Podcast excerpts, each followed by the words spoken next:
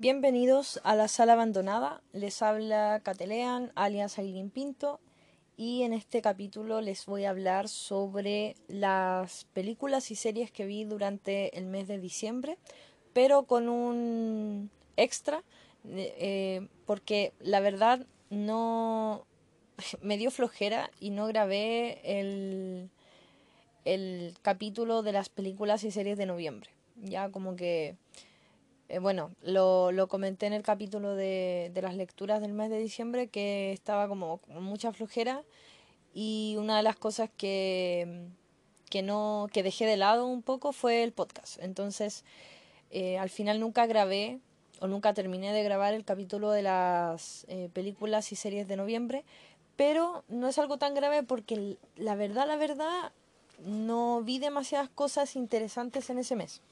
Entonces, como que quizá el capítulo hubiera quedado un poco fome. Bueno, más fome de lo normal. Y, y bueno, decidí eh, incluir las cosas de las que sí tenía ganas de hablar porque sí me parecieron más o menos interesantes o buenas derechamente eh, en este capítulo. Ya, entonces, antes de adentrarnos en todo lo que vi y durante diciembre, eh, les voy a hablar de lo que me gustó más o me llamó más la atención durante el, durante noviembre. Y son dos series. Ya en películas como que estuvo bien fome, pero en las series como que hubieron un par de cositas interesantes.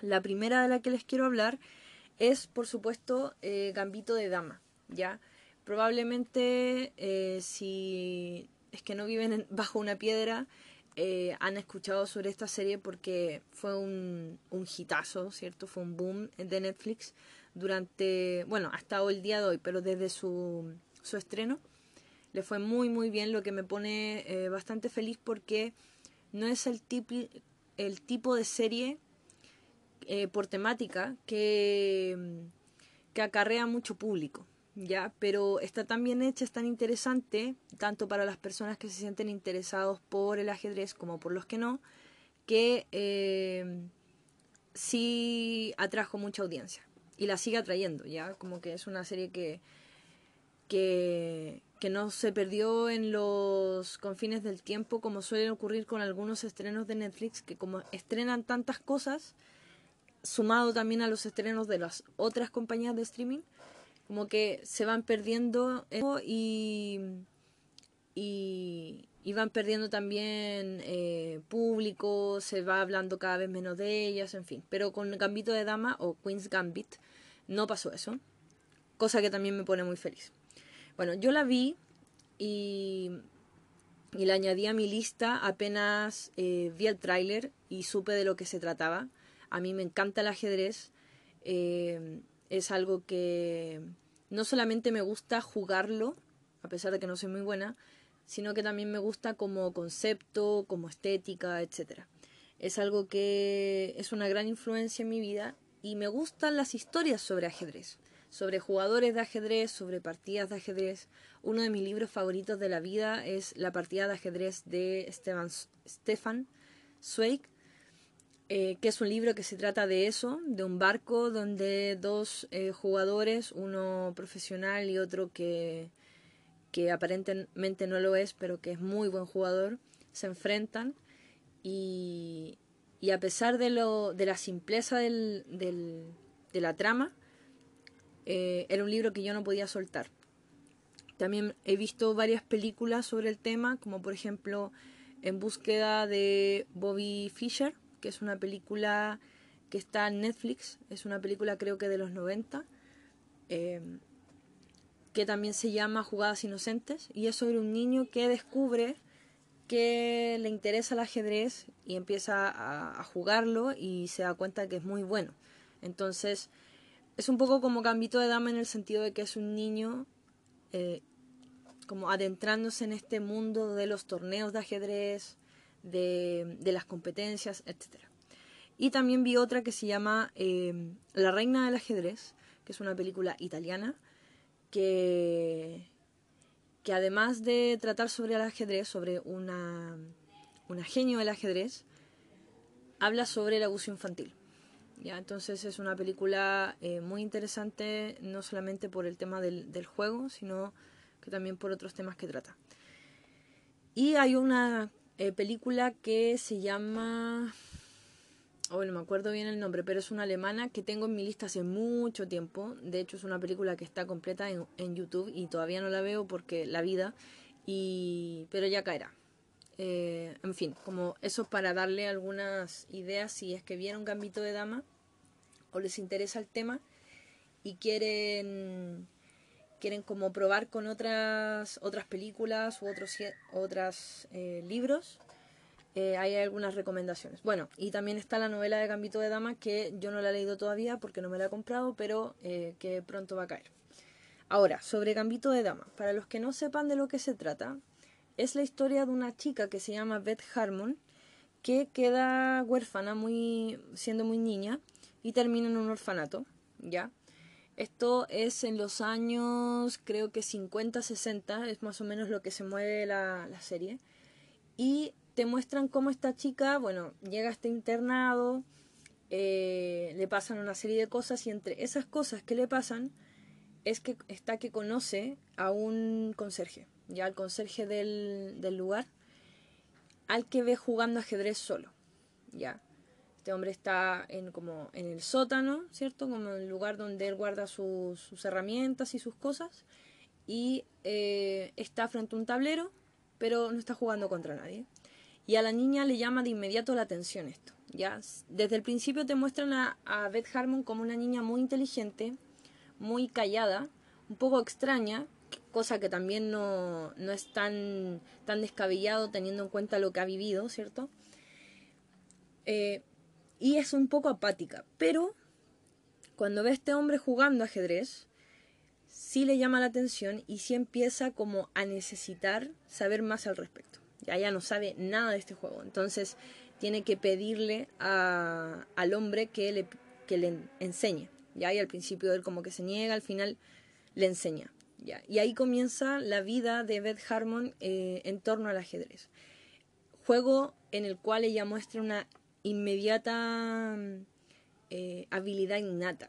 Ya como que al tiro ella es súper buena y incluso no pasa mucho tiempo hasta que supera a su maestro. ¿ya? Y ahí luego van pasando eh, los años. ¿ya? Creo que la serie contempla hasta que Beth Harmon tiene un como, no sé, 18, 19 años más o menos, o incluso menos puede ser, y, te muestran cómo ella comienza a eh, competir. ¿Ya? bueno, le pasan varias cosas en su vida, también el, uno de los temas principales que trata la serie es... Em, y todo esto se va conjugando en cómo Beth Harmon se va transformando en una de las más importantes campeonas de ajedrez de la época, una maestra del ajedrez, ya que es como se le dice a las personas que son muy buenas y ganan competencias, etc. Beth Harmon como personaje está claramente inspirado en Bobby Fischer, ¿ya? Es como que ella viene a tomar un poco el lugar de Bobby Fischer y los otros personajes toman los lugares de eh, jugadores muy famosos y muy importantes de la época de Bobby Fischer, ¿ya? Pero Beth Harmon demuestra esto como un niño salió de la nada, eh, que no muestra mayores eh, talentos en otras cosas, pero que en el ajedrez es un genio. Y también te muestra cómo el ajedrez durante esos años, los años 50, los años 60, era un deporte muy importante no solo eh, como deporte en sí, sino como todo un símbolo de lo que significaba la Guerra Fría, ¿ya? O sea, pensemos que los mayores maestros de la época eran rusos y, por ejemplo, Bobby Fischer y en este caso Beth Harmon se hacen muy famosos porque son uno de los pocos maestros norteamericanos que logran llegar a competir contra rusos y llegar a, darles la pelea. Ya entonces la, la, serie conjuga todo, todo eso muy bien.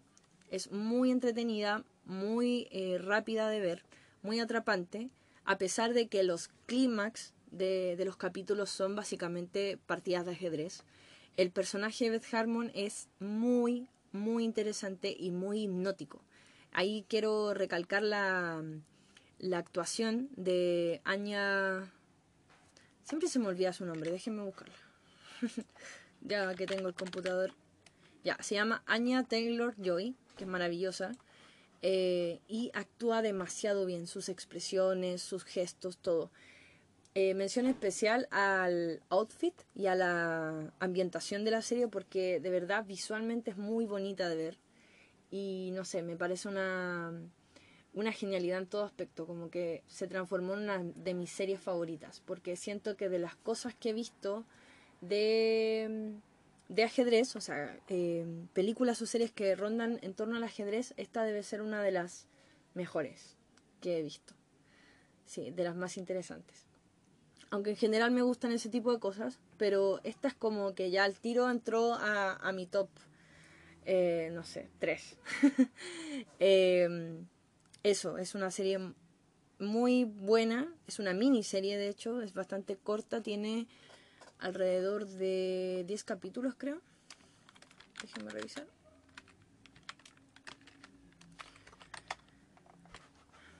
Eh, tiene 7 episodios, ya de una duración normal, 40-50 minutos. Eh, no solamente actúa obviamente Anya Taylor Joy, Taylor Joy eh, Thomas Brady Sangster, ya el chico que trabaja en bueno, muchas cosas. Trabaja en Juego de Tronos, en... ¿Cómo se llama esto? Maze Runner, en Nanny McPhee.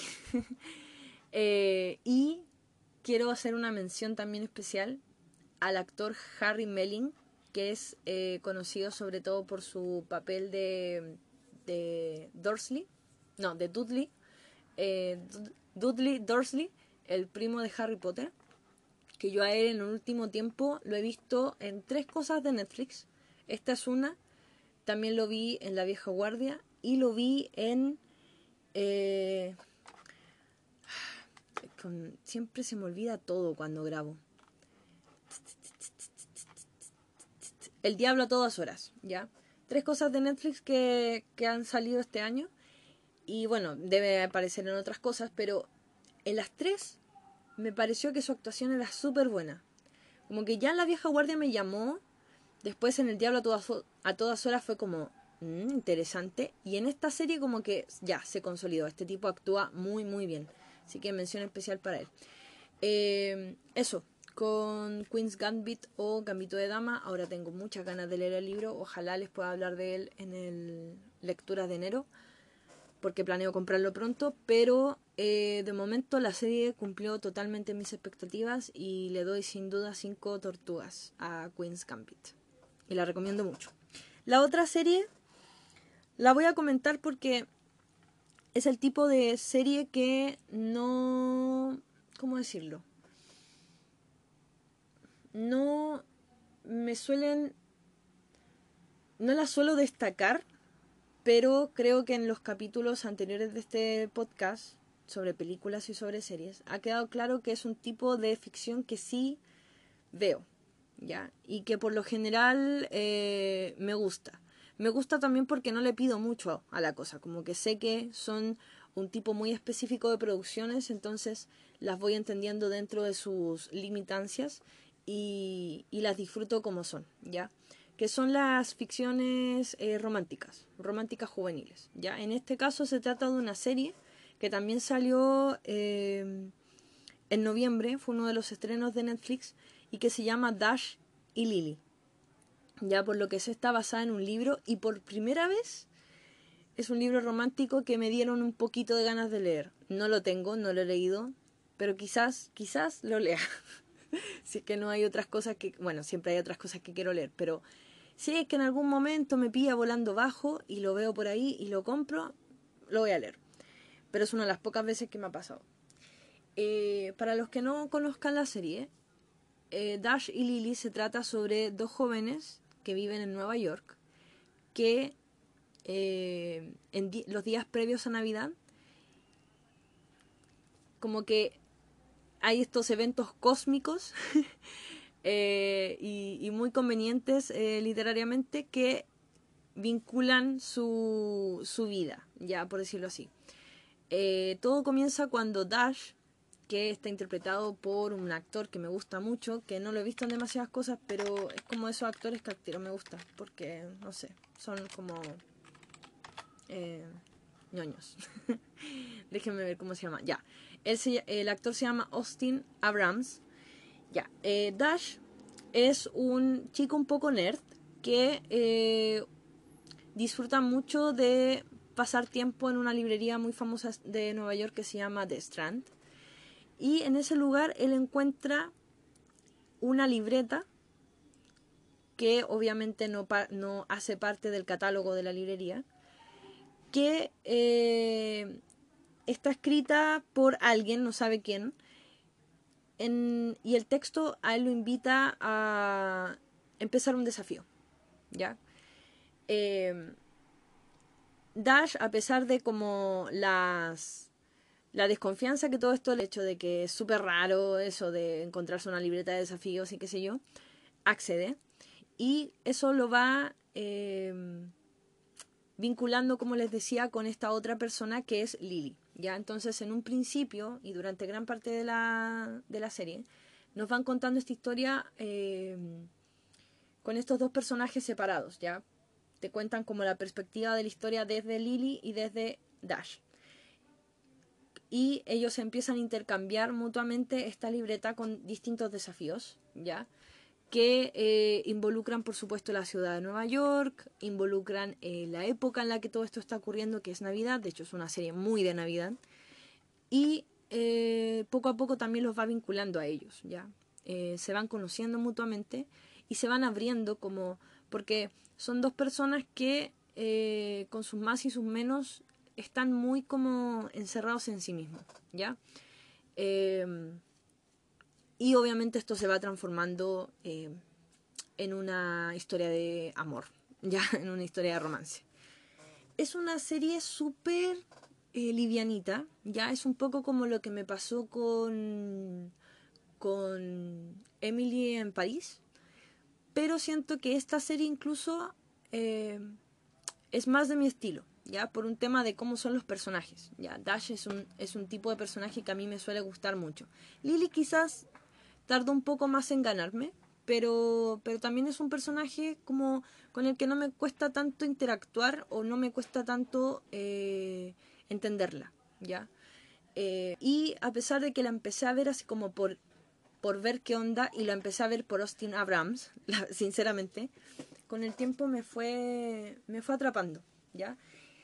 Y me gustó, en general fue como, sí, es una serie entretenida, bonita. De hecho, lo que menos me gustó de la serie fue el final.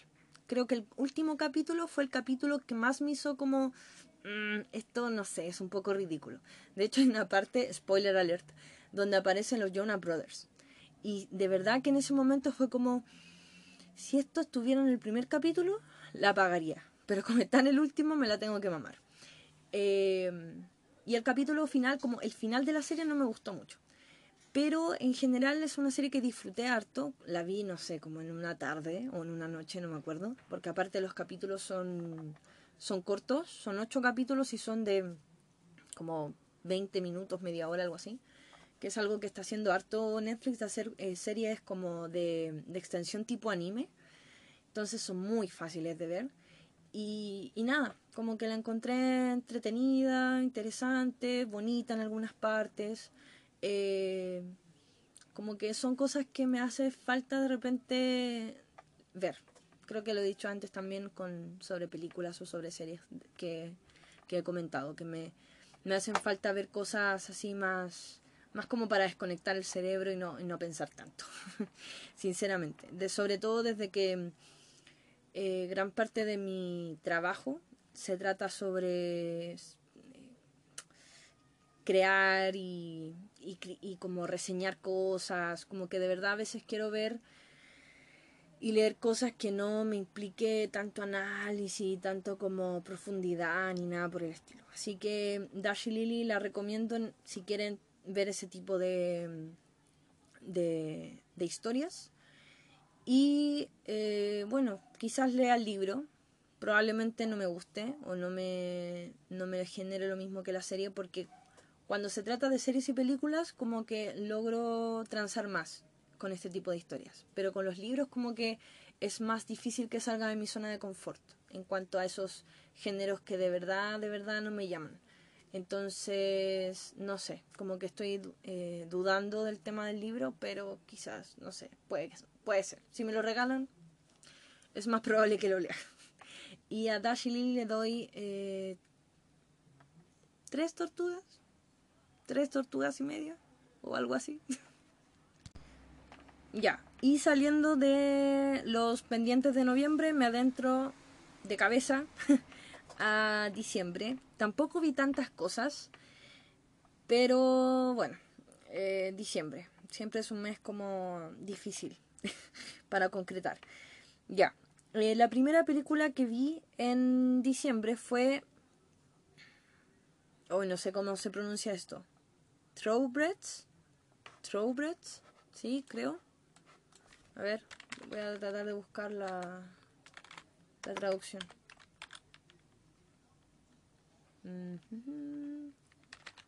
Debería como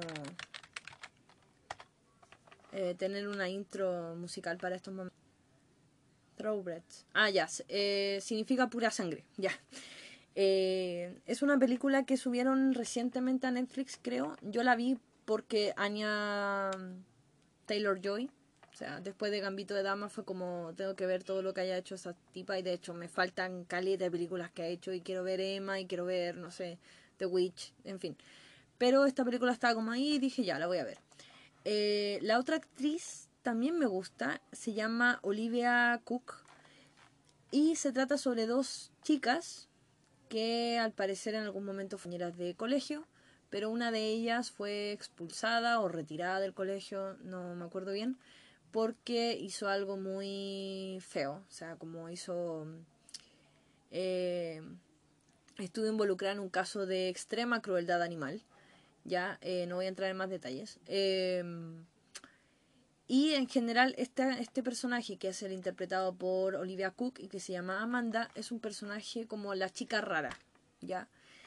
y la otra, que es Lily, que es la interpretada por Anya Taylor Joy, ella es como la chica bonita, rica, perfecta, etc.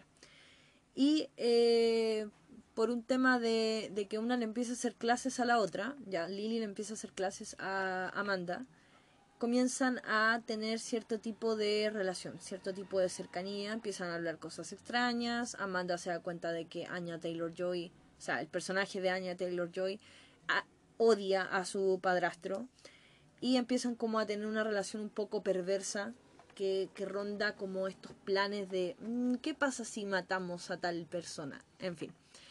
Es, es, un es una película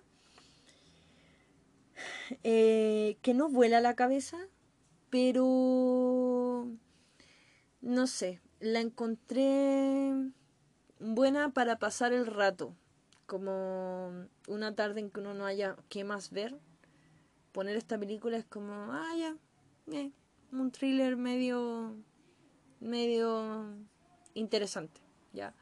Eh, pero claramente no es una gran película, ya. De hecho, creo que lo más destacable que tiene es algunas escenas, algunas tomas y eh, la relación de las chicas, que creo pudo haber dado más como que tenía más potencial, como que pensé que esa relación iba a ser un poco más perversa todavía.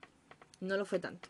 O sea, es una película que queda como a medio camino, como que era buena la, la idea, eh, aunque no es para nada original, pero pudo ser mejor.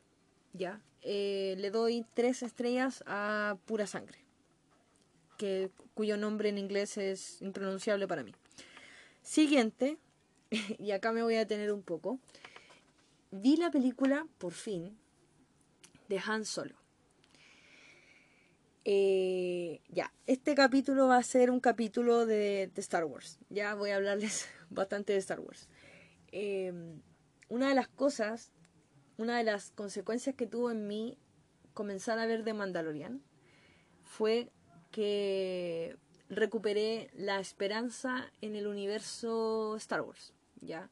No sé si yo los... Ah, perdón, no sé si yo les he dicho antes esto, pero yo soy muy fan de Star Wars, desde niña. Ya me crié viendo las películas, Eh, no recuerdo cuando vi por primera vez la trilogía original, es como parte de mi ADN, o como debió ser muy muy chica, entonces como que yo siento que nací viendo y sabiendo eh, lo del universo Star Wars.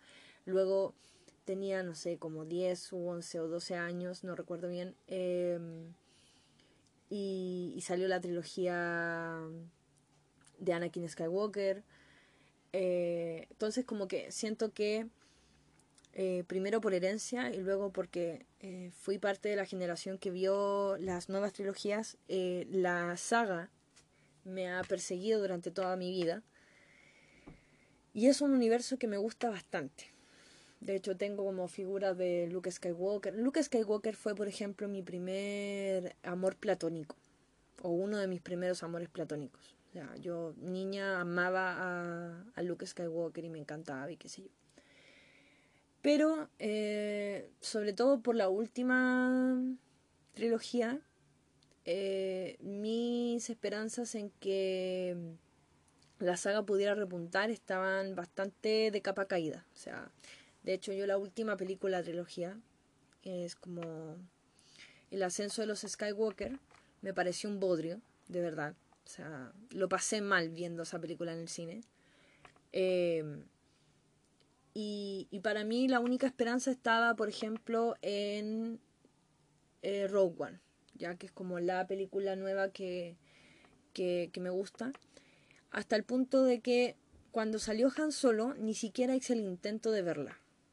O sea, no. Así como esta película no me interesa porque salió más o menos en la época en que estaba como la trilogía original y qué sé yo. O sea, perdón, la trilogía nueva y qué sé yo. Pero luego llegó The Mandalorian.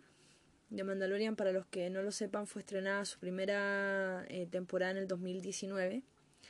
Y aunque yo no la vi en ese momento porque no tenía Disney Plus y no soy muy de piratear, eh, Sí me enteré, obviamente, de lo que estaba provocando de Mandalorian, sí leía muy buenas críticas al respecto, sí supe todo lo que tenía que ver con Baby Yoda, etc. Pero tampoco, y creo que también por la influencia de, la trilogía nueva, como la, la maldición de la trilogía nueva, tampoco me apuraba a verlo. Era como, sí, quiero verlo, me interesa, Baby Yoda es maravilloso, pero no es como que quiera correr a verla. Sin embargo, hace unos meses, eh, llegó Disney Plus por fin a Latinoamérica y contratamos Disney Plus. Y una de las primeras cosas que yo decidí ver fue, obviamente, de Mandalorian. Y volví a mi infancia. Eh, no puedo describirlo de otra manera. O sea, volví a ese Star Wars que era mágico y no mágico en el sentido de, bueno, hay magia como se usa la fuerza, pero me refiero a como esa sensación de niño de estar en un mundo o estar viendo un mundo en el que te encantaría entrar, te encantaría ser parte de él. Eh, quieres conocerlo todo. A mí me interesan los androides, me interesan las criaturas, los distintos planetas, eh, los Jedi, los Mandalorianos, los, en fin, me encanta. Eh, siento que con algo muy simple lograron hacer bueno, creo que voy a aprovechar de hablarles de The Mandalorian y de Han Solo, ya para no repetir todo esto después, pero creo que The Mandalorian lograron hacer, eh, lograron por un lado volver a lo que era Star Wars en sus inicios y también ser lo suficientemente interesante, tanto en guion como visualmente, para atraer a nuevos, eh, a nuevos fans, ¿ya? Entonces siento que eh, que era contentar a los antiguos fans y traer nuevo público, The Mandalorian lo logró perfectamente. ¿ya? Y lo hizo de una manera que eh, siempre me pareció que era la indicada, porque era justo lo contrario a lo que habían hecho con la nueva trilogía. Y era usar el mundo ya conocido de Star Wars a su favor, pero no depender tanto de la trilogía original, ¿ya? que es algo que en la la nueva trilogía, eh, para mí fue como lo que los sepultó. Eso de que todos los personajes nuevos fueran copias y malas copias de los personajes originales tipo Luke Skywalker, Han Solo, Leia, todos los nuevos eran como copias de ellos. Y entonces uno sentía que estaba viendo como un remake, no remake, y malo, más encima. En cambio, en The Mandalorian, en la primera temporada sobre todo, uno nota que no ni siquiera se necesita tanto saber de Star Wars. O sea, como con saber que es un mundo así como de ciencia ficción, de viaje interplanetario, de naves, de droides, que en un momento hubo un imperio y que ese imperio cayó y que ahora hay una nueva república. Con eso basta. Con saber que, que en algún momento en algún, algunas personas tienen la fuerza, basta. Y logra estar lleno de referencias para los que sí conocemos el universo y ser una buena puerta de entrada para los que no. Y ya en la segunda temporada, ahí sí empieza a meter más referencias directas a, la trilogía original, a las series animadas como eh, La Guerra de los Clones, etc. Pero eso ya lo hace cuando uno se enamoró de los personajes de la serie. O sea, cuando tú ya estás enamorado de del protagonista, de Baby Yoda, de de los amigos del protagonista, cuando ya te interesa saber qué onda con el, villano de esta serie, etc. Eso es algo que logra muy bien de Mandalorian y por otro lado visualmente es una maravilla. Hay capítulos que obviamente no tienen la misma calidad que otros. Hay que tener en cuenta que The Mandalorian es una serie dirigida por muchas personas diferentes. Ya cada tiene un, creador y tiene un showrunner que es eh, John Favreau, ¿ya? Pero cada capítulo está dirigido por eh, personas diferentes, ya. Tiene un equipo, creo, como de seis directores distintos. Entonces, eh, uno con el tiempo se, va fijando como en los nombres y dice, ah, esta persona sí me gusta como, o sea, o me gusta más como dirige. Pero en general los capítulos son como bien parejitos. Y son bien distintos. Hay algunos que tienen una, una estética muy, muy, muy eh, viejo este. Hay otros que son muy espaciales. Hay otros que son eh, muy de rol, por ejemplo, como esto de, tengo una misión eh, principal o de videojuego. Yo no soy de mucho videojuego, soy más cercano al rol, por eso lo, lo, lo ejemplifico con eso, pero es como la típica, el, el típico concepto de tengo una misión principal, pero en el camino a, cumplir esa misión tengo misiones pequeñas, ¿cierto? Me piden ayuda para tal cosa, entonces tengo que ir a otro pueblo y después me devuelvo, en fin. Em, la relación de Baby Yoda y el protagonista Mando me, me encanta. Es como que me da vida. Esas cosas que te hacen feliz. Ya, a mí me hace feliz. Me hacía feliz verlo. Pero también es como el típico, la típica relación o los típicos personajes que tú sabes que como los amas tantos, en algún, en algún momento te van a romper el corazón. Em, ¿Y qué más puedo decir de Mandalorian? bueno, eso, que para los que no la han visto todavía y quizás le llama la atención y sienten miedo porque no son fanáticos o no les no han visto nada de Star Wars, véanle igual, porque la verdad eh, la primera temporada es súper, súper amigable con cualquier tipo de espectador, siento. Em, y ya la segunda, si hay algo que no entienden, siempre pueden preguntar y en internet está todo. ¿ya? Pero tampoco es como, oh, no voy a entender nada si no he visto Star Wars. No. Y claro, la, también eh, pueden verla sin saber nada y sentir eh, ese llamado a ver el resto de la saga. Que obviamente, ya les aviso, van a ver cosas que les van a gustar mucho, otras que no les van a gustar nada, quizás no les guste nada, nada de nada, quizás les guste todo, no lo sé. Pero sepan eso, que como una saga, un universo tan grande, hay cosas buenas y cosas no tan buenas. Em, eso con The Mandalorian y le doy cinco tortugas, o sea. El último capítulo de la segunda temporada me lo lloré todo. Era una niña chica, uno por la emoción, como el entusiasmo, el fanatismo, y por otro lado era un mar de lágrimas. Así que nada, me hizo recuperar la confianza en la saga y por ese motivo vi la película que me faltaba de Star Wars, que es la película de Han Solo, que fue como empezó, empezó a hablar de todo esto. Como les decía en un principio, eh, esta película yo ni siquiera había hecho el intento de verla porque le tenía cero fe, cero fe. Y, y ahora fue como, mm, no lo he visto, ya, voy a ver qué onda. Y me encantó. es que de verdad la encontré súper entretenida. También es una serie, es perdón, es una película que eh, siento la puede disfrutar cualquier persona. O sea, fanático o no fanático de Star Wars, conocedor o no conocedor de Star Wars. Porque al ser la historia de Han Solo antes de que se antes de que transcurran los eventos de la trilogía original, antes de que conozca a Luke, antes de que conozca a Leia, es muy introductoria. Pero obviamente tiene referencias, ¿cierto?, a, lo que uno ya conoce y cuando eh, uno es conocedor de Star Wars, eh, esas referencias las va a disfrutar un poco más o van a hacer que la película sea un poco más interesante en ese sentido. Pero la película en sí, como, como producto audiovisual individual, es súper entretenida. Eh, la empiezas a ver y no paras, no la, o sea, yo por lo general soy una persona que cuando ve cosas siempre está haciendo algo más. ¿ya? Yo soy de las personas que está leyendo mientras ve una película o escribiendo mientras ve una película o, no sé, planificando en su agenda mientras ve una película o de repente veo el celular, qué sé yo. Y soy una persona que para muchas veces lo que está viendo.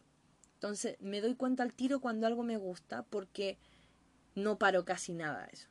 No paro el capítulo de esa serie, no paro en la película porque estoy atrapada. Y eso me pasó con Han Solo. Una película que, que me atrapó y me entretuvo. Siento que el actor que hace de Han Solo, que lo voy a buscar porque no me acuerdo cómo se llama, pero sé que trabaja en Hermosas Criaturas. Ya, eh, se llama, uff, qué nombre, Alden Ehrenreich, algo así. Siento que lo hace súper bien, súper bien, porque tiene gestos, tiene formas de moverse, tiene una actitud general muy Han Solo de Harrison Ford, que es el Han Solo que todos conocemos, por supuesto.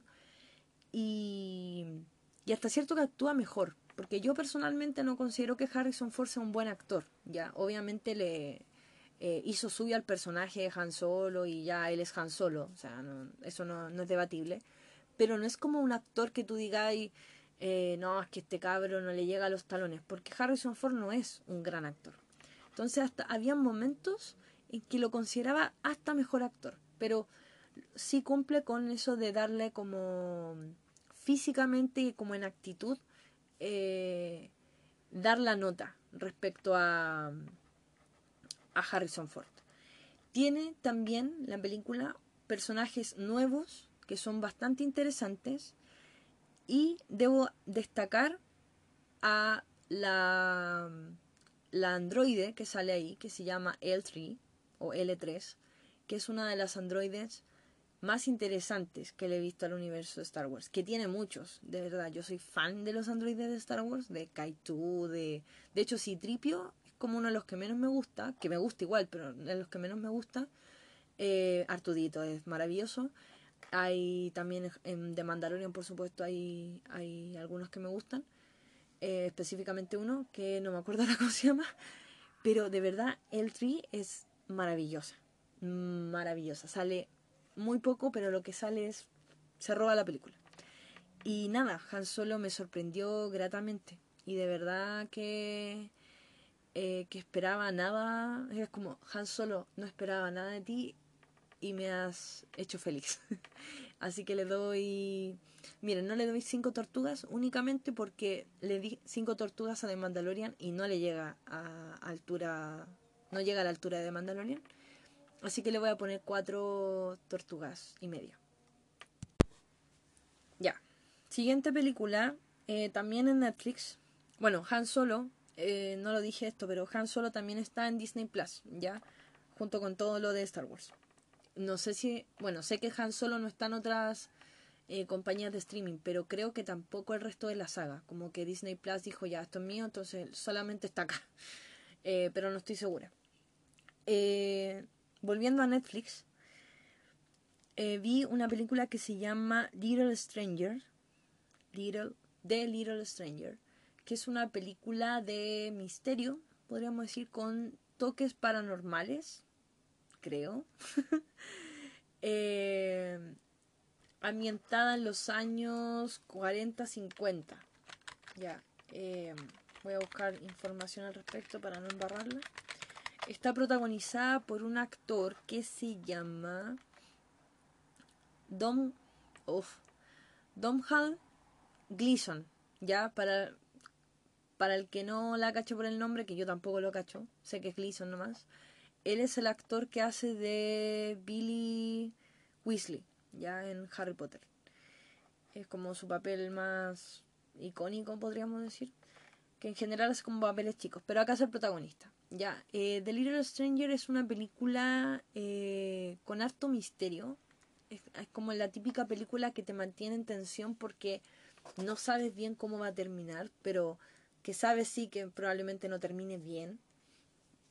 Y también es muy eh, de suspenso porque no sabes exactamente a qué se deben las situaciones que están ocurriendo. ¿Ya? Es paranormal, no es paranormal, etcétera. ¿Ya? Gira en torno a una casa, eh, típica casa señorial, en decadencia, eh, que está aislada del pueblo y muchas personas creen y muchas personas afirman que en ese lugar ocurren eh, sucesos paranormales. ¿Ya? Entonces, siempre está como ahí, como en el filo del, no diría terror, pero sí suspenso y, película de miedo, etcétera. Pero no, no, obviamente no alcanza para, para hacerlo. Tiene ciertas escenas que dan un poquito de pero o que te ponen en tensión, pero nada nada así como para decir película de terror, para nada. Eh, me pasó con esta, con esta película que desde el principio eh, uno de los personajes, no voy a decir cuál, por, eh, por si se puede considerar spoiler, uno de los personajes me ponía muy nerviosa, muy nerviosa.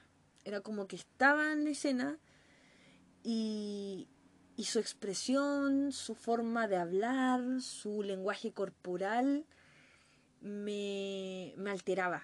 Era como, oh, esta persona como que, no sé, es como, es, que es difícil de explicar, pero eh, me daba esa sensación de, de algo oculta, esta persona, algo oculta. Y estuve toda la película con esa sensación. A pesar de que la película te llevaba a otras eh, situaciones, como eh, pon la, la mirada aquí, acá puede estar lo extraño. De verdad que yo toda la película estuve, este personaje no es normal, aquí algo pasa, algo pasa con esta persona. Y bueno, mi instinto estaba en lo correcto y claro, o sea, avanzando la, la trama como que... Uf, ya no es como... Eh, no es que ocurran cosas tan heavies, eh, es como típico, es como, bueno, película británica. Las películas británicas tienen como otro ritmo por lo general.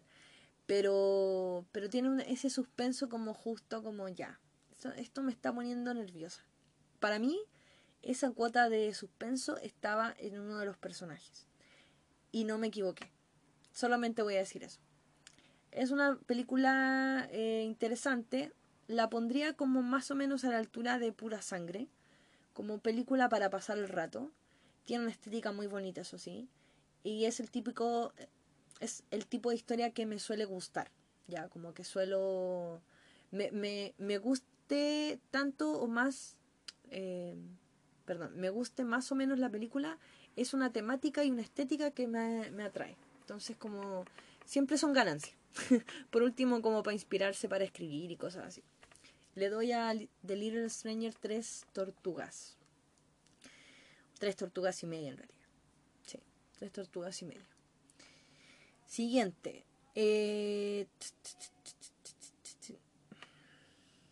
Ah, por fin, por fin, después de mucho tiempo, y siempre disponible para ver y no verla, eh, vi Your Name en Netflix. Ya, creo que esa película es original de Netflix o no, no sé. Pero es como que está en Netflix. Es una película animada, para los que no la conozcan, eh, japonesa, ya muy, muy anime. en muchas cosas. De hecho, es una película que eh, tiene hasta opening o tiene como, como intermedios musicales muy opening de, anime. Es una de las películas japonesas animadas que no son de Ghibli más conocidas, más eh, famosas, y puedo entender por qué. Porque es una película muy, muy bonita. Ya, voy a empezar por la animación. La animación es maravillosa, maravillosa.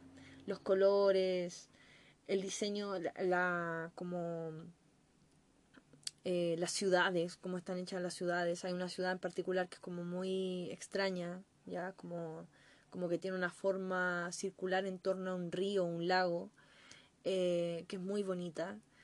Eh, en fin, visualmente es una maravilla, tiene unas escenas sobre todo que tienen que ver como con con, eh, ¿cómo se llama esto? Estrellas fugaces en el cielo que son una maravilla. Eso de, eso de empezar, o sea, visualmente ya es ganancia. Y aparte la historia es súper bonita, ¿ya? Es súper bonita, es súper tierna, tiene unas cuotas justas de, de ciencia ficción, esto como de, de, viajes en el tiempo, de conexión en distintos planos de, del tiempo, ¿ya? Y, y nada, me encantó. La encontré muy, muy buena. Es una película como... Que, es como el típico el tipo de historia que, que podría ver en una serie, que podría ver en una película, que podría leer en un libro, leer en un cómic o en un manga, y me gustaría. Es como, a pesar de que tiene eh, harto, harto de romance, como que el romance no opaca el resto de la trama, ni el resto de la trama opaca el romance, como que están muy bien conjugados ambos aspectos. Y los personajes principales me encantaron. Los dos protagonistas me encantaron y los personajes secundarios también. Eh, tiene partes muy chistosas, aparte. Y no sé, me, me gustó mucho Your Name. Supongo que no estoy diciendo nada nuevo porque es una película muy conocida, pero me gustó harto. Así que le doy cuatro, cuatro tortugas. Siempre estoy a punto de decir estrellas y me acuerdo al final. Ya, siguiente. Ah, otra serie muy importante que vi durante el mes de, de diciembre, y esto lo, lo, vi con mi mamá. Bueno, vimos dos series con mi mamá, pero ya voy a hablar de la otra. Ya. Eh, vimos The Crown.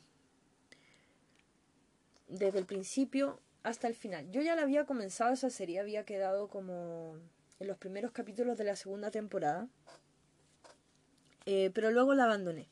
Y en un momento, como con mi mamá pasamos mucho tiempo en la casa las dos, dije, ah, podríamos ver algo y se me ocurrió The Crown y fue como la perfecta elección.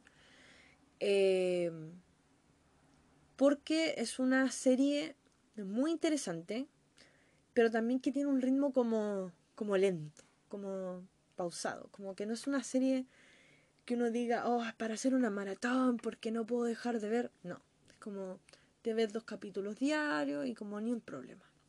Tiene cuatro temporadas. Eh, no sé cuántos capítulos tiene cada temporada, pero no son muchos, son como diez. Y... A ver, déjenme ver. Cuatro temporadas. Sí, son como diez capítulos por temporada, exacto. Cuatro temporadas, diez capítulos, sí que cuentan la historia de la reina Isabel II de Inglaterra, ya o sea, la reina actual de Inglaterra. Te cuentan su historia desde más o menos que, eh, que eh, muy bien, eh, te cuentan más o menos desde que asume el trono, ya, desde un poco antes de eso, hasta van en la parte donde Lady Di está a punto de divorciarse de Carlos, ya. Aparte es como una serie que no tiene, no tiene misterio, porque uno sabe más o menos lo que, lo que pasa, o, o si se pone a investigar, eh, va a saber lo que pasa eh, en la serie. Eh, pero es muy, muy entretenida porque las actuaciones son muy buenas. De hecho, me pasa algo de que en las primeras dos temporadas los personajes son interpretados por unos actores, porque son jóvenes en general, y luego eh, cambian a los actores, ¿ya? Como que a todos los envejecen cambiando a los actores. Em, y aunque en general los actores tienen como todos una, una calidad actoral súper buena, debo decir que la, la, actriz que interpreta a la reina eh, cuando es joven, que se llama Claire Foy, es maravillosa, maravillosa esa actriz. Siendo que la que interpreta a la, a la reina de mediana edad es Olivia Colman. Y Olivia Colman es una de las mejores actrices que hay vivas en esta tierra. Pero es que de verdad Claire Foy es demasiado buena, demasiado buena porque interpreta tan bien esta dicotomía de la reina, como de ser una reina, o sea, un ser casi inhumano, ¿cierto? Entre menos eh, emociones demuestres, entre menos emociones tengas, mejor. Y por otro lado, el hecho de que sí es humana, de que sí tiene emociones, de que sí tiene sentimientos, de que las cosas sí le duelen, sí le dan rabia, sí, no sé, siente celos de su esposo o, o se siente ofendida o qué sé yo, todo eso lo interpreta tan bien, esa como lucha interna constante de ser la reina y, al mismo tiempo desear ser una mujer normal. Para mí es una de las mejores cosas de la, de la serie en general. Eh, y bueno, eh, así podría hablar de muchos personajes, pero quería centrarme en Claire Foy y el otro personaje en el que me quiero centrar, porque telita, es el príncipe Carlos. Ya, el príncipe Carlos eh, tiene mayor participación desde la temporada 3 en adelante, porque antes es un niño, básicamente. Entonces, eh, sí en algunos capítulos se les da como importancia a ciertas cosas que le están pasando, como por ejemplo en un momento que el papá decide mandarle a un colegio donde él se educó, que es un colegio, un, un orfanato, que es como súper duro y qué sé yo. Y el cabro chico sufre porque, no sé, él quería ir a Eton y lo mandan a este colegio que queda como en, la, en los potreros de Irlanda o de Escocia, no me acuerdo. Entonces hay capítulos o hay, o hay partes donde, donde te muestran la infancia de, de Carlos y te dejan súper claro que sus padres siempre lo trataron como con una especie de displicencia, ¿ya? Como que Carlos te lo van perfilando como el típico niño que no, no eh, recibió el suficiente afecto durante, durante su crecimiento. Cosa que explota eh, cuando él ya es un, un hombre joven, ya en la tercera temporada, cuando está en la universidad, y que a pesar de que él va a ser el futuro rey de Inglaterra, o sea, es hasta el momento creo, incluso es el heredero al trono de Inglaterra, su familia como que lo ve con una especie de... como que le tienen cero fe, por decirlo en chileno. Le tienen cero fe, es como lo ven como el típico cabro sin carácter, que, que no se puede valer por sí mismo, que no tiene como, como fuerza de voluntad, etc. Entonces, poco a poco uno va viendo esta, esta rabia contenida eh, de parte de, Carlos y, esta especie de, rencor incluso de o le guarda a su familia en general. Todo esto eh, encuentra su, su punto culmine cuando él se enamora de Camila. Déjenme ver cómo sigue. Él siempre se me olvida el nombre de esa tipa. Camila Parker, eh, que es el gran amor de su vida, pero es una mujer eh, con la que no puede estar. Y es esta, esta situación, esta especie de amor imposible, lo llevan a finalmente casarse con, con Diana. Eh, Diana. Uy, siempre se me olvida el nombre también. Espérenme. Diana, ¿cuánto? Mm, no sale el apellido, mujer. Si esta mujer tenía apellido. Diana. Oh, ¿Cómo se llamaba? Tiene un apellido como súper normal. Spencer. Eso. Ya, Diana Spencer entonces se casan finalmente, pero es el típico matrimonio hecho por conveniencia eh, y que está destinado al fracaso. ¿qué me pasa con Carlos? Que cuando uno lo ve en la tercera temporada, uno puede entender todos sus, sus dolores, sus frustraciones como persona, como hombre, como joven, ¿cierto? Como, no sé, sujeto. Y le tiene hasta lástima. Yo de verdad me emocioné y lloré con Carlos en la tercera temporada. Porque me dolía lo que estaba pasando. Pero en la cuarta temporada es que el odio que me inspiraba en algunos, la rabia con la que con mi mamá veíamos ciertas escenas, sobre todo las escenas que tienen que ver con, con Lady D, que, que como tanto como te amé, ahora te odio, así, a ese nivel, del amor al odio, un paso, y e igual de intensos, ambas sensaciones, y que, y no, no solo lo digo por un tema de, de echarle mierda al personaje o echarle mierda al, al, a la persona real, ¿cierto? Mm, va más allá de eso, sino por un tema del, del, de cómo lograron esto en la serie.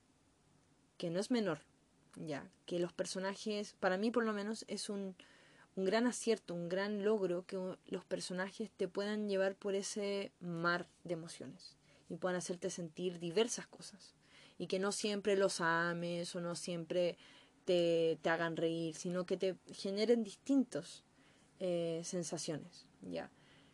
Y, y, creo que Carlos en ese sentido es un personaje genial, genial. Y el actor, que es súper desconocido, por lo menos yo, yo nunca lo había visto. Déjenme encontrarlo, acá está. Que se llama Josh O'Connor que lo van a cambiar lamentablemente, eh, porque ya la quinta y la sexta temporada van a ser de ellos más adultos todavía, entonces tienen que mostrar a un príncipe eh, Carlos más eh, de mediana edad. Pero el actor que interpreta a Carlos joven es buenísimo, buenísimo. y para finalizar con The Crown, quiero destacar el tema visual. Considero que visualmente es una maravilla. Una maravilla. O sea, la luz cómo utilizan la luz y la sombra en The Crown es genial. Así que le voy a dar eh, cuatro tortugas y media a The Crown. Ya, antes de continuar grabando, debo decir que esta sección, esta parte la estoy grabando muchos días después de la primera. Y justo cuando estoy grabando, a alguien cerca de mi casa se le ocurrió hacer una fiesta, no sé, porque tiene la música súper fuerte. Así que si escuchan como cumbia en la lejanía, no soy yo, ya es un vecino o vecina. Y, y eso. Ah, y ustedes pensarán, pucha, quizás lo mejor es grabar en otro momento, pero es que de verdad quería hacer esto pronto y, y quiero irme a leer un libro que estoy por terminar, entonces como que no lo quise posponer más y fue como ya, whatever dale. Ya, dicho eso, eh, de lo último que hablé fue de The Crown. Y ahora eh, les quería hablar sobre una película que vi durante, durante diciembre en Netflix. Era un estreno de Netflix y me llamó bastante la atención por eh, tres cosas. Uno, como por la ambientación. Dos, por el tema. Ya me gustan las películas como que te cuentan un poco la vida de un artista eh, o de artistas, ¿no? Onda, músicos, escritores, lo que sea. Me gusta como esas biopic. Y lo otro era que eh, la protagonista, bueno, la que yo pensaba que era protagonista, eh, estaba interpretada por Viola Davis. Era un personaje que yo particular, me imagino que, o sea, es un, un personaje real voy a buscar el nombre de la, de la mujer. Em, yo no la conocía, pero el hecho de que fuera como alguien relacionado al blues y, y que fuera interpretada por Viola Davis, que para mí es una de las mejores actrices eh, a día de hoy, eh, fue lo que me impulsó a verla. ¿ya? Eh, la tipa se, llama, se llamaba Ma Rainey's, ¿ya? Y, y claro, era como una de las precursoras del blues em, y de una de las personas que tuvo más incidencia en lo que el blues se convirtió. Ya, y de ahí obviamente el jazz y todo eso.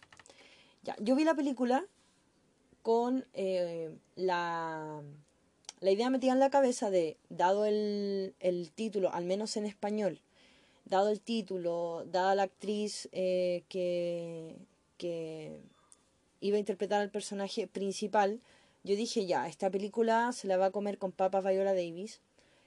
Y a medida que veía la película me di cuenta que no, que en realidad el personaje de Ma o de la madre del blues, ya, pasa un poco a segundo plano y quien se roba totalmente la película es Chadwick Boseman con su personaje de Liv, ya, o Live, no, no me acuerdo bien cómo se pronunciaba en la película.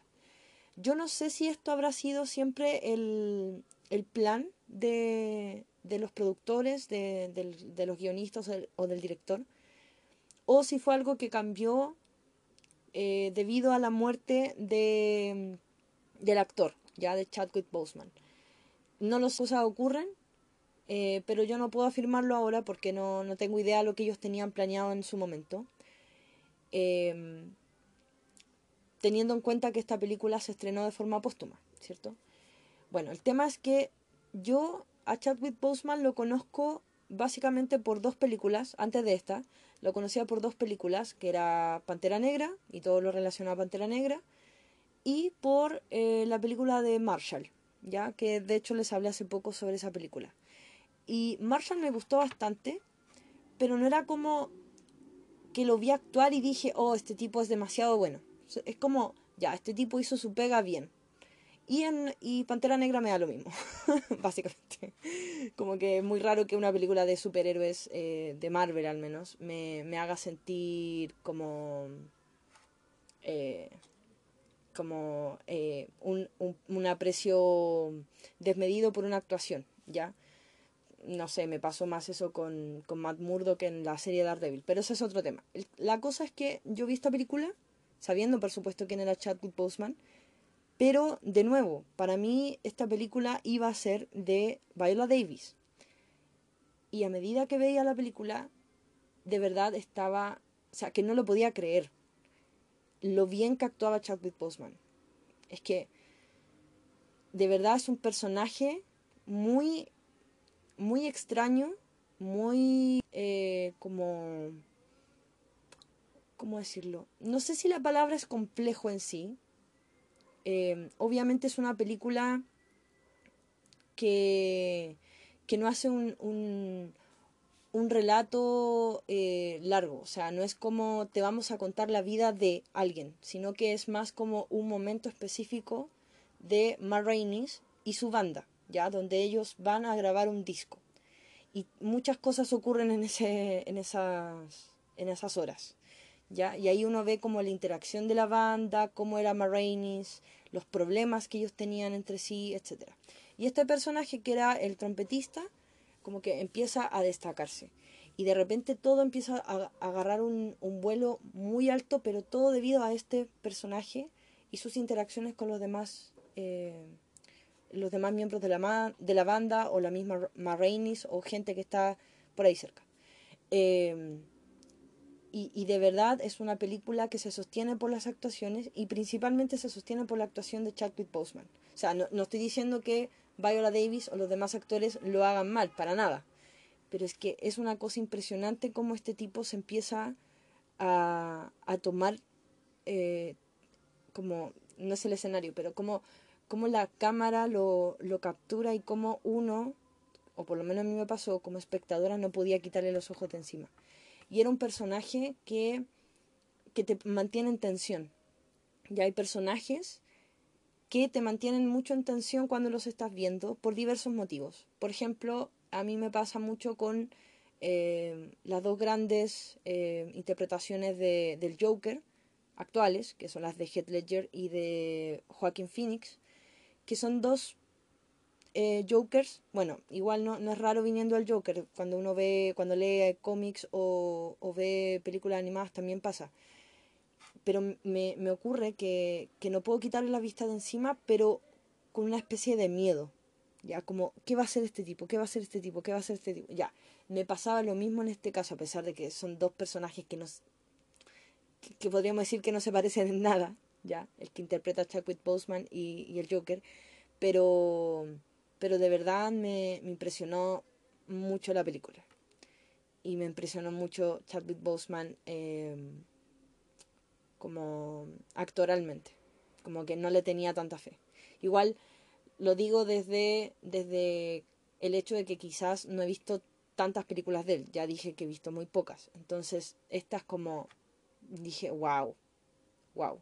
Y obviamente eh, qué pena que se haya muerto, porque era muy joven, bueno, su muerte es, triste, eh, da igual, da igual cómo, ¿cierto? Da igual las películas que haya hecho, pero pero siento que él lo dio todo en esta película y se nota. Y, y la dirección de la película también le saca todo el partido. Em, y de hecho es muy triste porque él físicamente ya se ve bastante desmejorado en la película. Em, quizás, o sea, yo creo que fue por su enfermedad, pero, pero también quizá haya sido por el personaje, no lo sé, ya, eh, pero sí se le ve un poco, se le ve diferente a como se ve en Marshall o sobre todo como se ve en, Pantera Negra. Entonces, qué pena, qué pena su muerte, pero si esta es su forma de despedirse actoralmente hablando, de verdad que, que es brutal.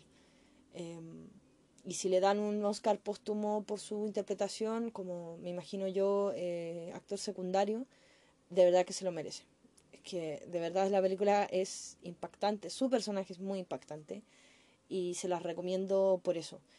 Más allá de Chadwick Boseman y su personaje, es una película eh, bastante como, como cerrada en su temática. Como ya les decía, es un es te muestran un momento, un día, por así decirlo, una tarde, unas horas de, la vida de esta banda y, y, te muestran un poco esta, esta actitud de diva que tenía Marrainis, como de que ella lo mandaba todo y si decía no, era no, y si decía sí, era sí, etc.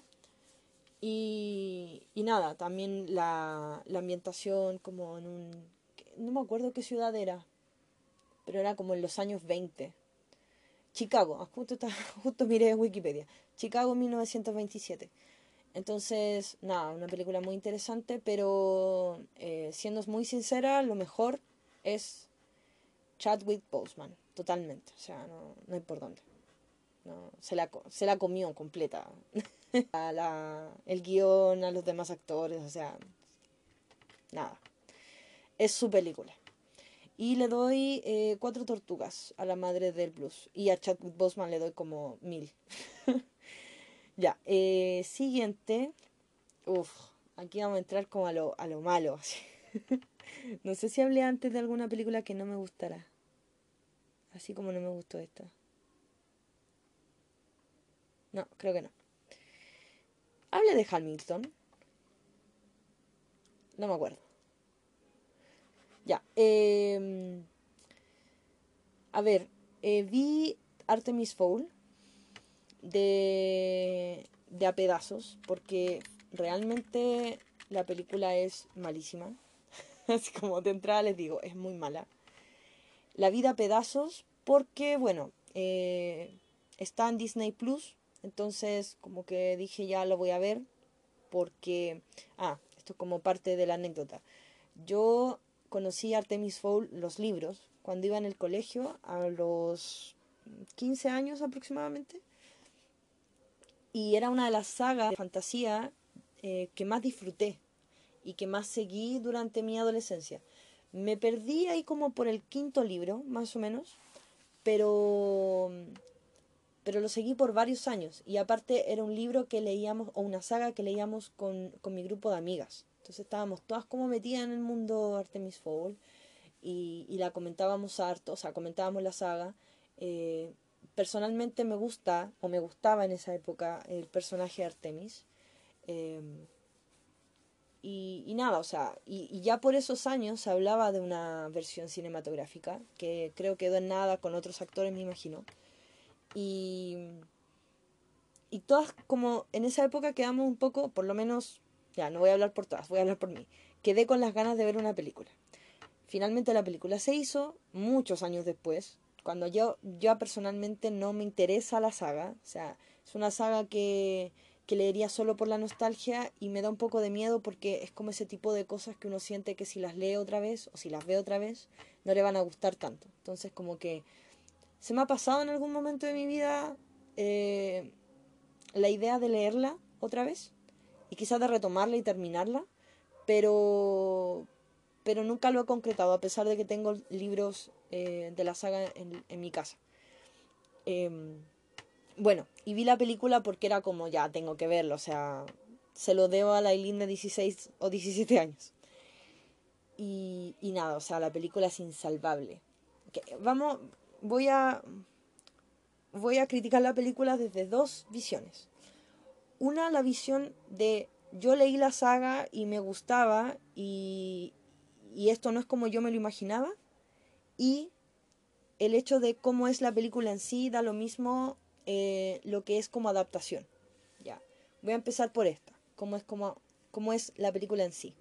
La película siento que es muy aburrida eh, y es muy enredada. De hecho, no sé si alguien que no sabe nada de Artemis Fowl puede entender ciertas cosas. Porque de verdad siento que es muy... pasan las cosas demasiado rápido y, hay muchas cosas que no se explican. Eh, o no se explican bien. ¿Ya? Em, y no es como un mundo que te invite a, a indagar más. ¿Ya? Em, estoy tratando de, evitar todas las frases, no como en el libro. Eso lo voy a guardar para después. Entonces siento que es tratando de ponerme en el lugar de alguien que no ha leído ningún libro y que no sabe qué es Artemis Fowl. Por ejemplo, un niño o, una niña que, que, ve esta película en Disney y dice, a ver qué onda, y, y la pone y como, no sé si les puede enganchar. Porque no es una película que destaque por sobre otras, tiene una cinematografía muy eh, llamativa, como de colores muy llamativos, porque es Disney. Pero eso no es un gran logro viniendo de Disney, ¿ya? Em, tampoco tiene tan buenos efectos especiales, no tiene buenas actuaciones para nada, y, siento eso, que no es como una, una saga invitadora, ¿ya? Em, ni los personajes son llamativos. Quizás, creo, Holly puede serlo hasta cierto punto.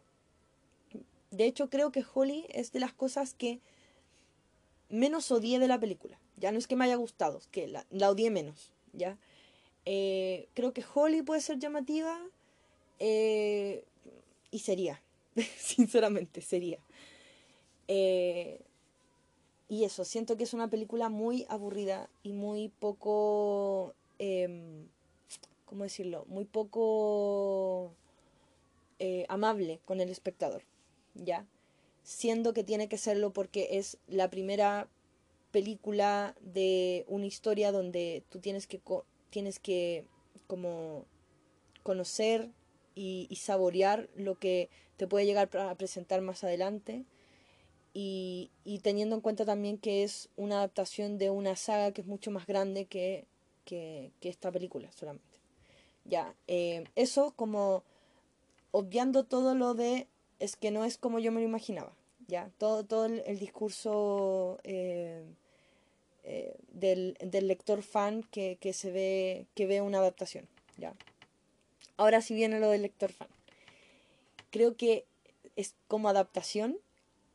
En algunas cosas es como si se hubieran esforzado por no, hacer, no solo hacerlas mal, sino hacerlas diferente al libro.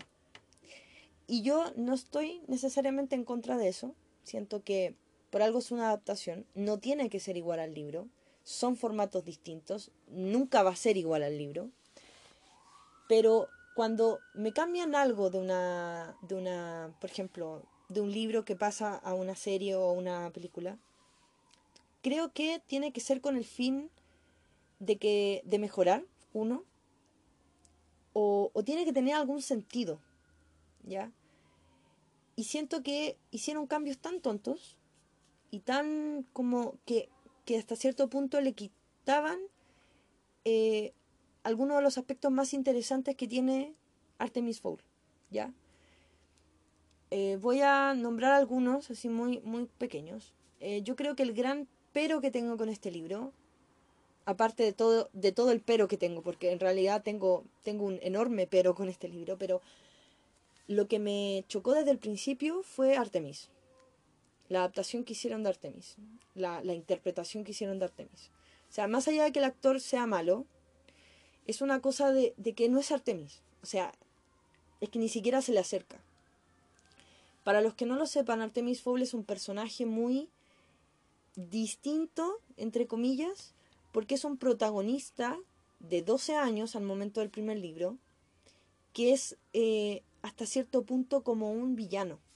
¿ya? No es el antagonista porque obviamente es el, el protagonista de su historia, pero es como un villano, es un personaje que muy inmoral, muy poco ético, ya que tiene, viene de una familia con un cierto pasado eh, criminal, y es un personaje que no se caracteriza por ser bueno, precisamente.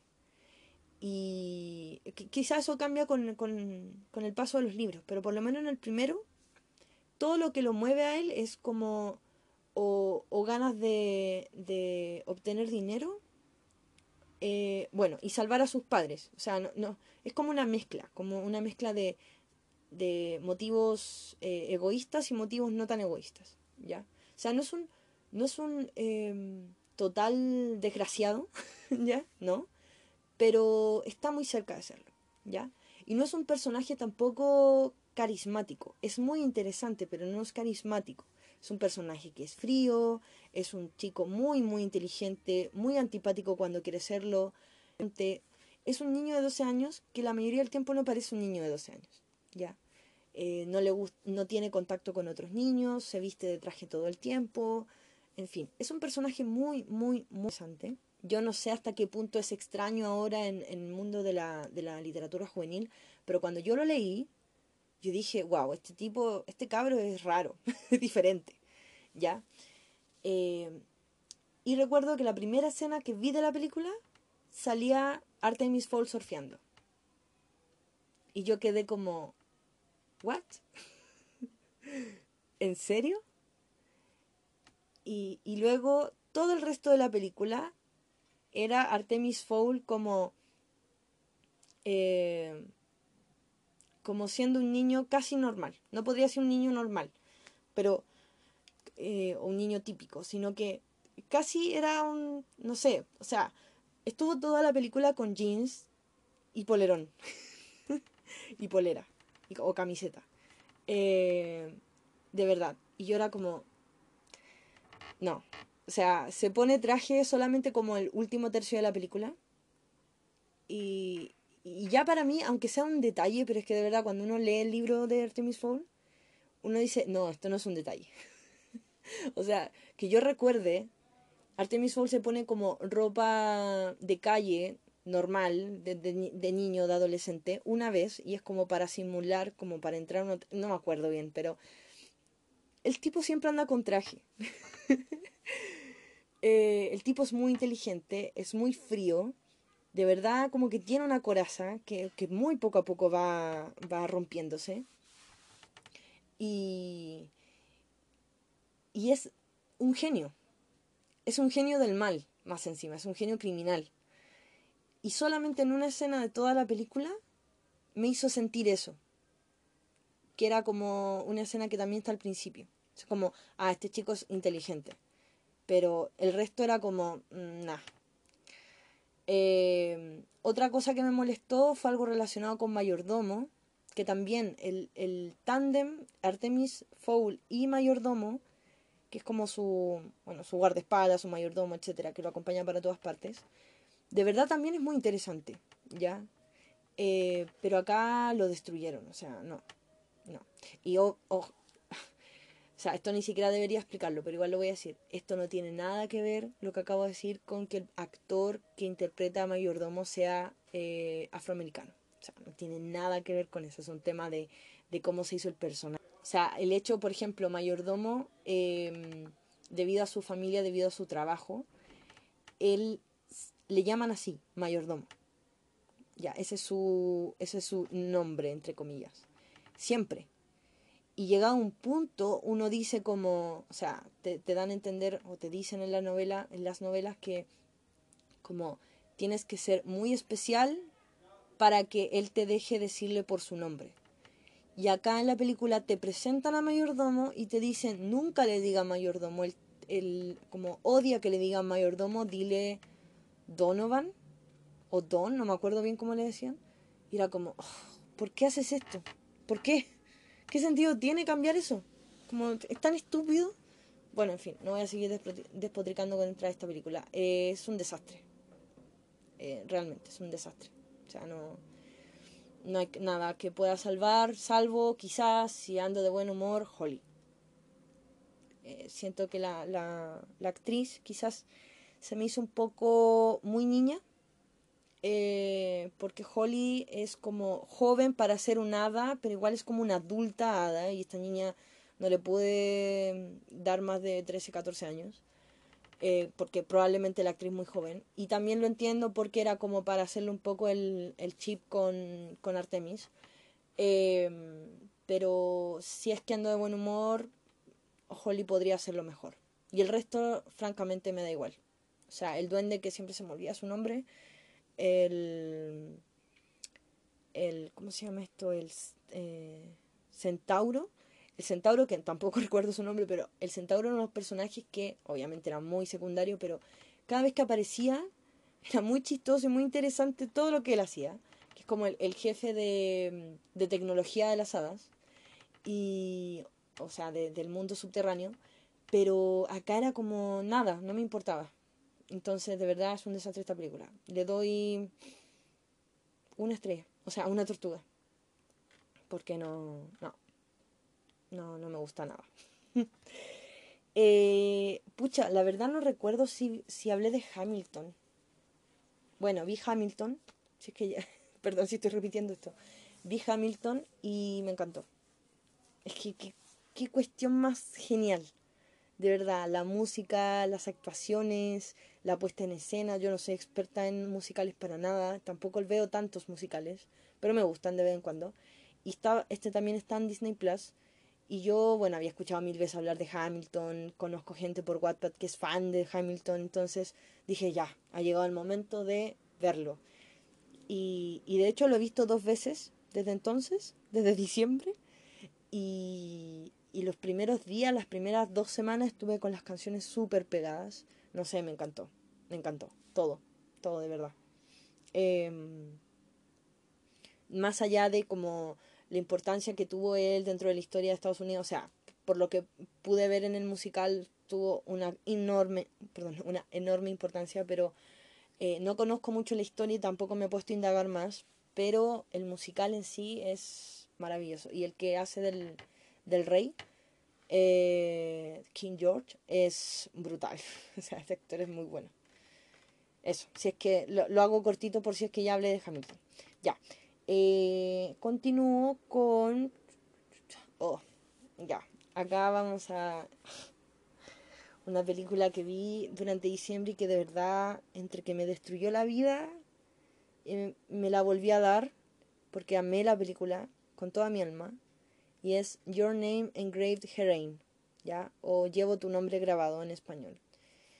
Es una película tailandesa que eh, Netflix subió en diciembre. Yo la estaba esperando desde hace tiempo, desde que como la anunciaron en Netflix que le iban a subir. Yo como que puse esto de avisarme porque vi como la estética, caché la historia y dije, ya, esto, esto es mi vaina. Y la vi y me destruyó el corazón. Sinceramente me lo destruyó. Así en mal, mal. Lloré, no sé, como dos tercios de esta película, pero la amé. Ya, eh, es una película tailandesa em, del 2020, estoy viendo, que es Voice Love, ya, de temática LGTB. Y bueno, de, de, temática eh, homo, ya, homosexual sobre dos chicos que se conocen en el colegio y comienzan a sentir cosas el uno por el otro. Todo está visto desde la perspectiva de uno de ellos, que es Eh, oh, se me olvidó tu nombre. ¿Cómo es posible? Que yo soy súper mala para retener los nombres asiáticos. A menos que sean japoneses, eso se me quedan más. Ya. Eh, Yan, Shang Yahan eh, se ve todo desde la perspectiva de él, como el protagonista. Y como se ve desde la perspectiva de él, uno ve que él está así como inmensamente enamorado de este compañero que es eh, Wang Po-te o conocido también como Birdie. Ya le dicen Birdie porque por una película, en fin, tiene como ese apodo. Em, bueno, y mm, al principio es como todo esto, perdón, todo esto está ambientado en los años 80, ¿ya? Entonces, eh, están en una situación social, contextual, que hace muy difícil para ellos mostrar abiertamente sus sentimientos. Entonces, tiene mucho que ver con eso, con me gustas o creo que me gustas, eh, no sé qué hacer con este sentimiento, es realmente lo que yo pienso, eh, y si es así, ¿qué vamos a hacer? Porque esto no se puede, en fin. Es un dramón. Pero, a ver, debo decir algo, yo no soy tampoco experta en cosas en, en cine tailandés o de ninguna otra, pero qué bien hacen las cosas los tailandeses. O sea, que esta película es hermosa, hermosa. Uno, por la cinematografía, o sea, está como hermosamente grabada. Y dos, por las actuaciones. O sea, de verdad me saco el sombrero ante las actuaciones. El protagonista, que está interpretado por Edward Chen, de verdad que, que es maravilloso.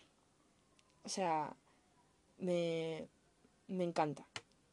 Me encanta, me encanta, me encanta. Y, y la historia es muy triste y la historia es muy bonita. Y, los dos personajes como... Bueno, debo reconocer que odio un poco a Birdie, pero, pero más allá de eso, o sea, es como... Por favor, sean felices. Y no, es que, es que aquí es fangirleo puro, de verdad me encantó esta película. Solamente debo decir una cosa, y es que hay una escena, no voy a decir cuál, para no spoilear, pero hay una escena que cuando yo la vi la primera vez, fue como ya me, me caló hondo, me, me gustó todo lo que quieran. Pero luego pensando y pensando dije, mmm, esta escena igual es como... O sea, no es algo que, que pensándolo mejor yo alabaría. Porque eh, tiene un par de cosas que, que son bastante controversiales. Ya, como de... Eh, en cuanto a... Voy a decir... Voy a decirlo así. En cuanto a consentimiento, tiene algo bastante controversial que cuando uno lo medita un poco más, uno dice, mm, esto, esto está mal, ¿ya? Y, y, ahí uno se da cuenta, bueno, yo meditando sobre esto días después de que había visto la, la película, y que, porque no me la podía quitar de la cabeza, pero yo me di cuenta que efectivamente hay cosas que uno en ciertos contextos eh, detecta de inmediato y, juzga y castiga de inmediato, como cuando uno está viendo una película, uno dice, no, esto está mal. Pero en otros contextos, situaciones muy similares a esa, uno como que, o por lo menos yo, no voy a hablar por todos, me pasa que eh, todavía tengo que procesarlas un poco más para decir, sí, esto es incorrecto. De hecho, vi esta película y, y no pensé eso de, de esa escena en específico, no me molestó esa escena en específico, y días después estaba viendo una teleserie con mi mamá, una teleserie muy, muy tonta, pero había una escena donde un personaje, hombre, llegaba a una cocina donde había una, un personaje femenino, ¿ya? Y ellos se gustan y todo dentro de, dentro de la trama, pero este tipo era como que llegaba y le decía, onda, eh, no, no, no aguanto más, eh, como, onda, quiero estar con usted. Se empezaba a sacar la ropa. No, no quedaba desnudo ni nada, pero se sacaba la ropa e incluso se bajaba los pantalones. Y ella le decía que no.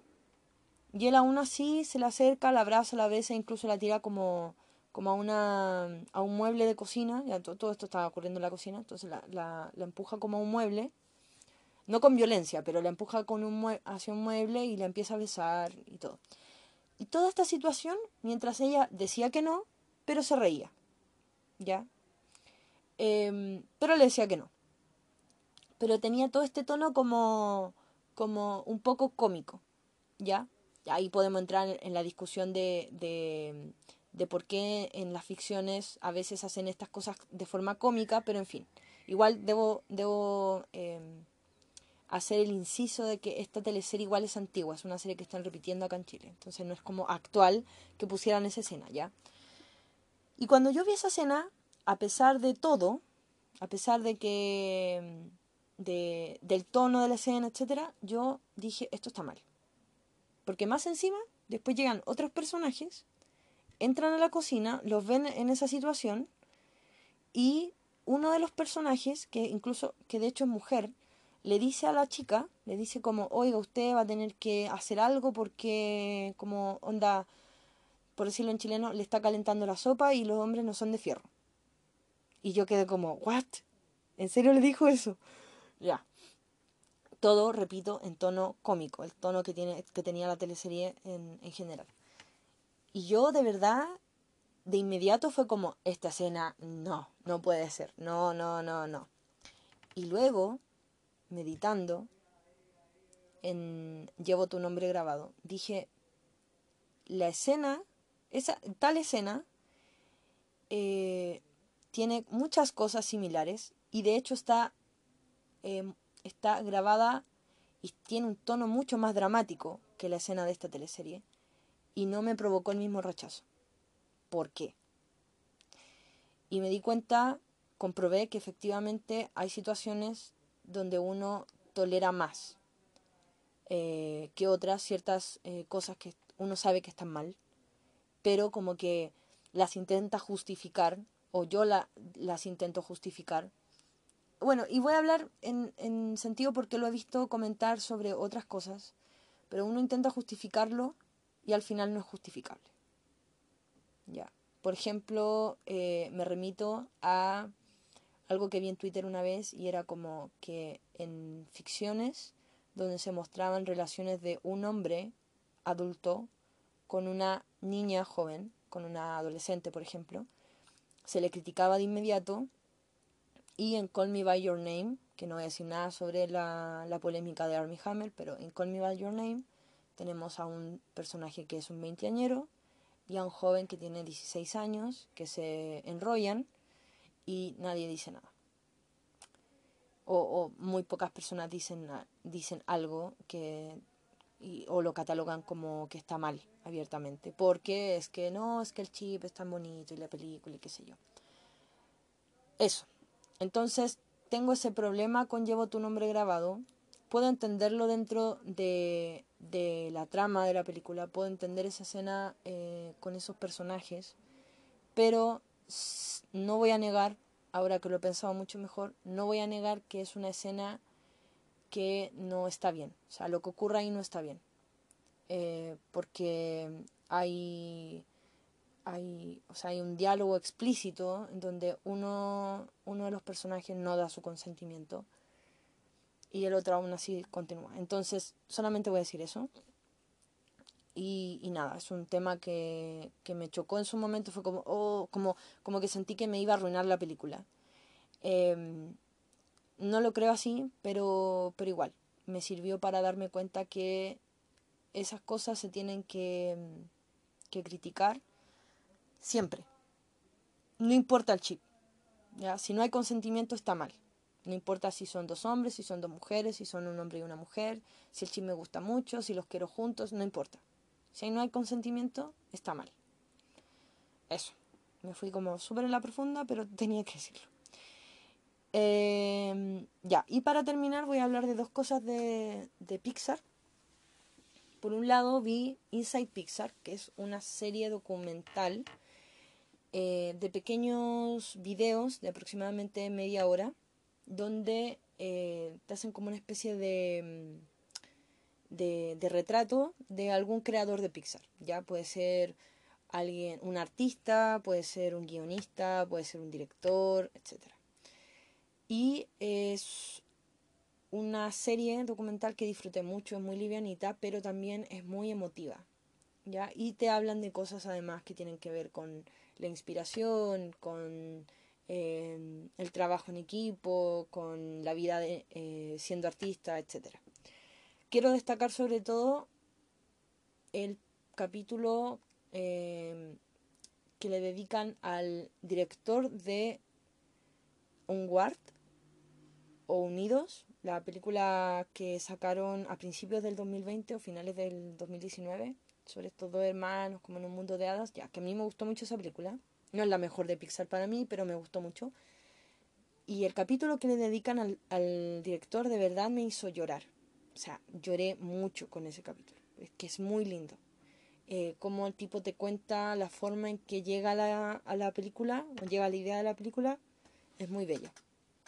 Y, claro, como que vi eso y dije, oh, ahora la película es como todavía mejor. eh, eso, le doy eh, cinco estrellas a Inside Pixar. Y me acabo de dar cuenta que no le di estrellas ni a Hamilton ni a Your Name Engraved Herein. Ya, a Hamilton le doy también cinco estrellas. Y a Llevo tu nombre grabado también, cinco estrellas. ya, y lo otro que vi, eh, que fue yo de. fue Soul. ¿Cómo empezar a hablar de Soul? ya, primero voy a decir lo básico. Me gustó, me gustó mucho. No sé si es mi película. No, no es mi película favorita de Pixar. Pero, pero es una película muy bonita. Muy, muy bonita. Con un mensaje muy lindo Siento que es un mensaje que, que es eh, complejo, no complejo en el sentido de como es súper difícil de entender, no, no en ese sentido, sino en un sentido de que probablemente hacen, haga falta más de eh, una vez para, para captarlo del todo.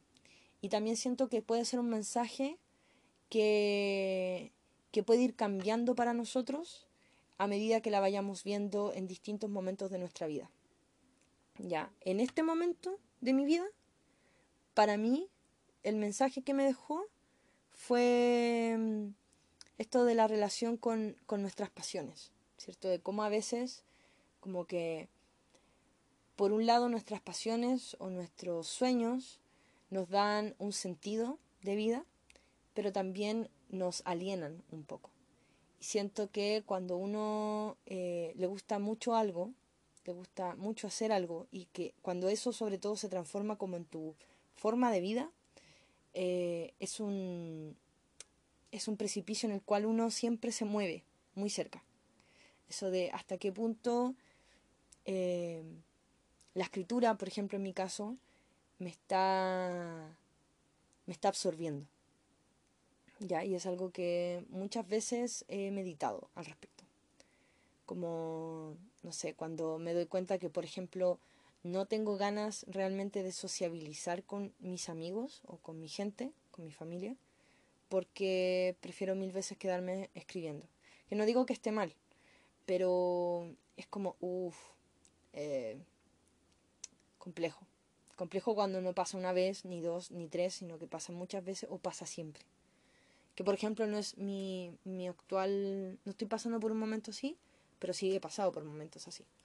Entonces cuando vi en Soul la escena de esta gente que estaba como, como, como en la parte oscura de estar en la zona, ya me sentí muy identificada. Creo que nunca he llegado tan, tan eh, profundo en ese pozo, pero sí me he sumergido varios metros. Entonces, ese fue como lo más, el mensaje más importante que me dejó a mí, ahora. Pero siento que es una película que quizás si la veo en, no sé, dos años, o en cinco, o en diez, o en cincuenta, me va a pegar de una forma muy diferente a la que me pegó ahora. Y siento que por eso es un tema complejo y necesario. Em, eso. Es una película muy bonita. En términos de animaciones, es que Pixar está llegando a unos niveles de, de texturas demasiado, no sé, que escapan a mi comprensión. O sea, de verdad una cosa que, que ya parecen de verdad. de verdad. Es con una, no sé, como la textura de la piel, de las telas, del pelo. Es muy, muy, muy genial. Creo que Pixar está... Eh, o sea, hace rato que tiene o está alcanzando un nivel de perfección eh, técnico. Ya va más allá del tema de, los justos. Eh, creo que está alcanzando un nivel de perfección técnico muy, muy alto. y, y eso es bueno. Eso es bueno porque siento yo, se van a poner siempre la vara más arriba ellos mismos y se nota en sus películas a lo largo de la historia. Y, y también siento que es un buen como, como marcapasos para, para el resto de la industria. ¿ya? Y, siento que Pixar igual es una algo que debemos entender siempre que es un siento que es una eh, compañía de, animación que no hace películas para niños, hace películas de animación. Y creo que debemos, en general, como tratar de entender que animación no es lo mismo que película infantil. ¿ya? Y eso es lo que nos ha dejado súper claro Ghibli y lo que nos ha dejado súper claro otras películas animadas, sobre todo el mundo del, del, mercado japonés o del mercado asiático. Y, eso es, es, siento que en Occidente Pixar es un gran, un gran, eh, como una gran muestra de ello. Ya no la única, pero es una gran muestra de, de, de que, de que no hay límites cuando, cuando no estás centrado en un público específico. Ya, cuando haces películas que puede ver cualquier persona, no importa su edad. Así que a Soul le doy cinco estrellas también. Me daría como cosa no darle cinco estrellas. Y eso. Esas son todas las películas y series que he visto, que vi durante diciembre. Eh, esto lo estoy grabando en enero y puedo decir que estoy súper mala para ver cosas en la tele. Estoy súper mala para ver series, para ver películas. Así que probablemente el, este capítulo eh, en febrero esté súper fome. Pero bueno, así es la vida. Estoy centrada en leer y en escribir. Así que a algo le tengo que quitar tiempo. Y en este caso es a ver series y películas. Pero bueno, de, algo les hablaré. Eso. Así que gracias por escuchar y nos... Bueno, ustedes me escuchan y yo les hablo en la próxima. Adiós.